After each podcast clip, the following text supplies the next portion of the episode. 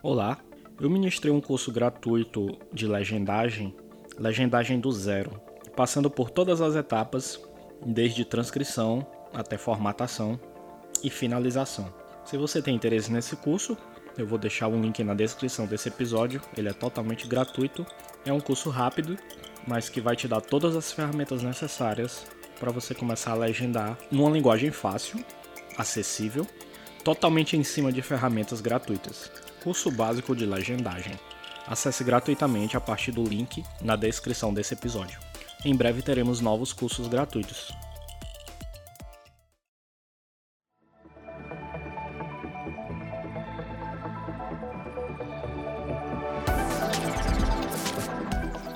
Olá, meu nome é Rafael Mirai e este é o Cinetologia Podcast.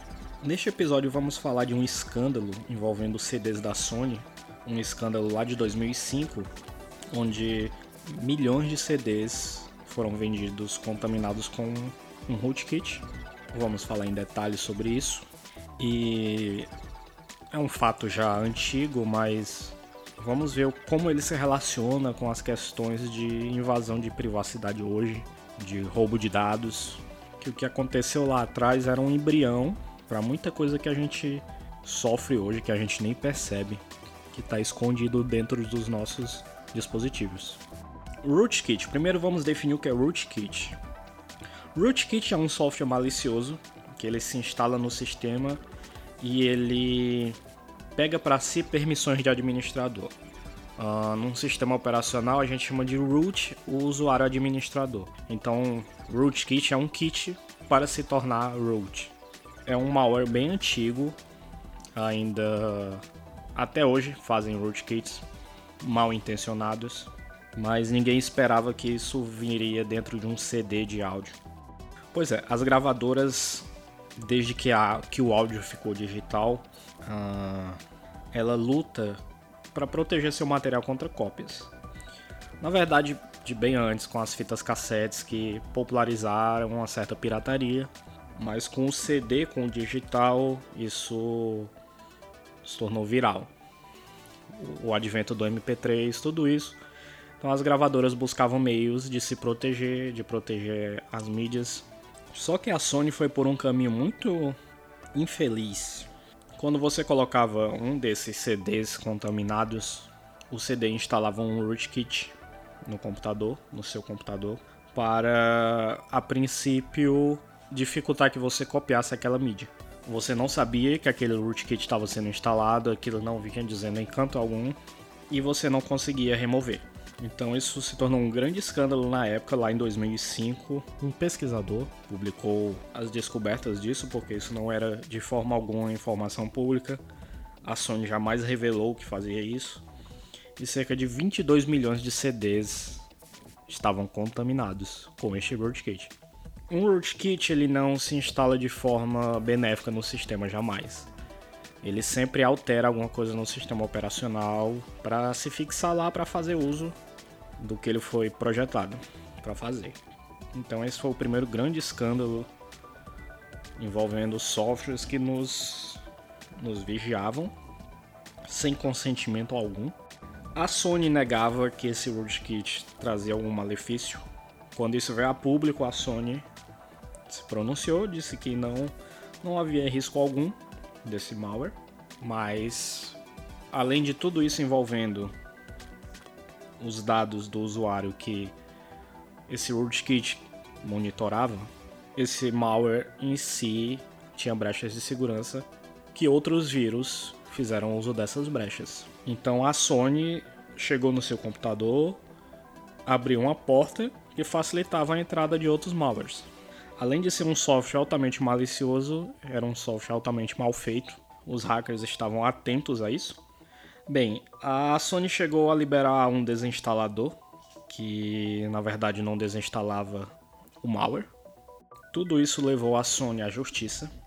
Ela fez um recall de cerca de 10% dos CDs, ou seja, ela não fez praticamente nada acerca do problema. Os rootkits continuaram agindo. Ela dizia que o rootkit não enviava informações para ela, mas especialistas admitiam que aquele conjunto de softwares faziam cópias de atividades do usuário e mandava para algum servidor. A Sony se aproveitava do desconhecimento do usuário.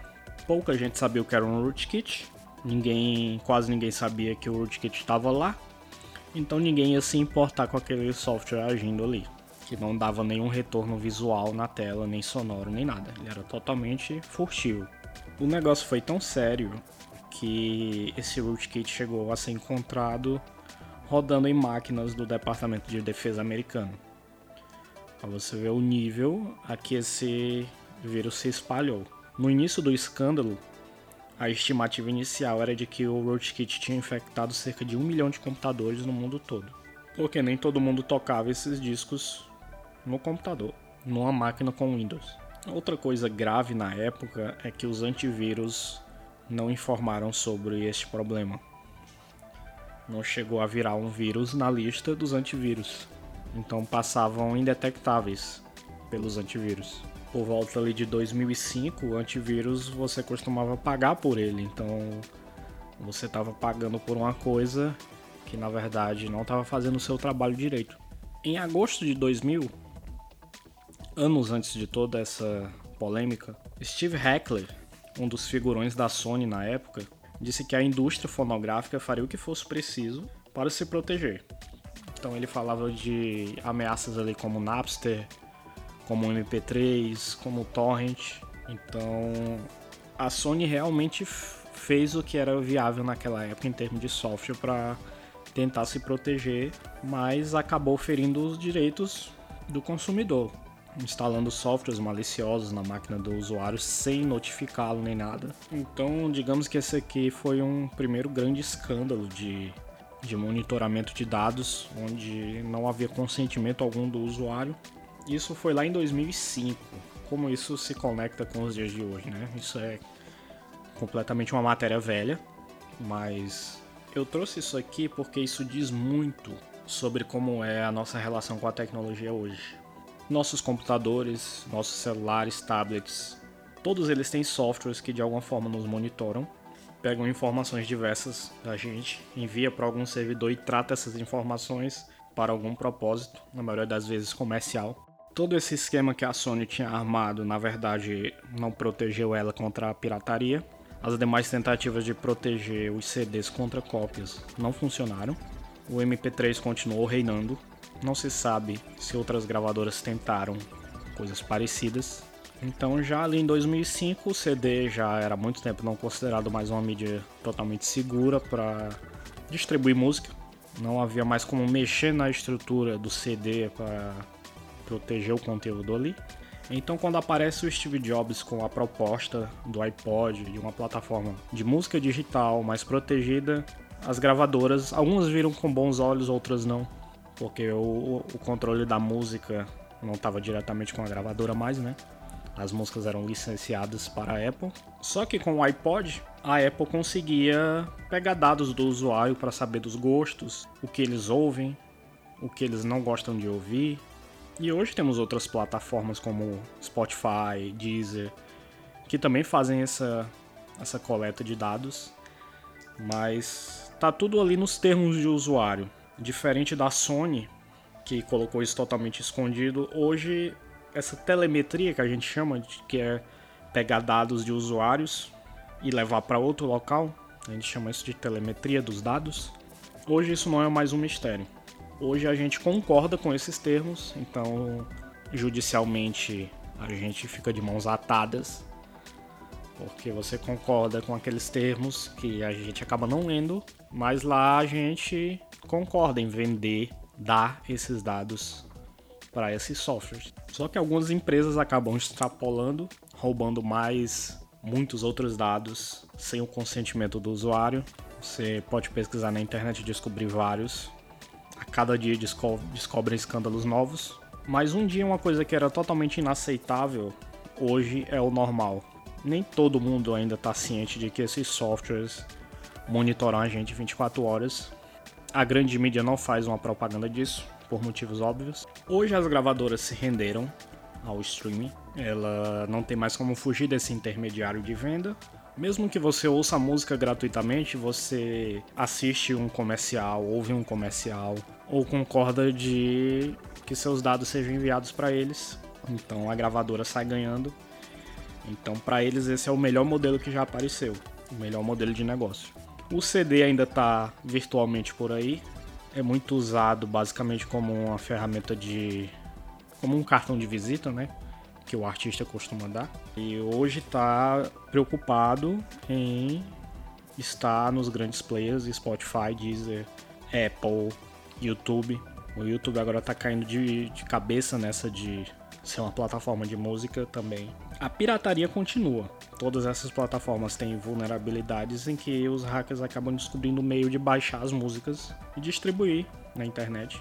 Praticamente não tem mais a mídia física, então o artista lança um álbum na internet em poucas horas. Algum hacker quebrou a segurança disso e jogou num torrent, uma plataforma de música pirata. Os streamings, as, os, esses players, eles prometem às gravadoras cada vez mais melhorar a segurança, mas não tem como ser infalível.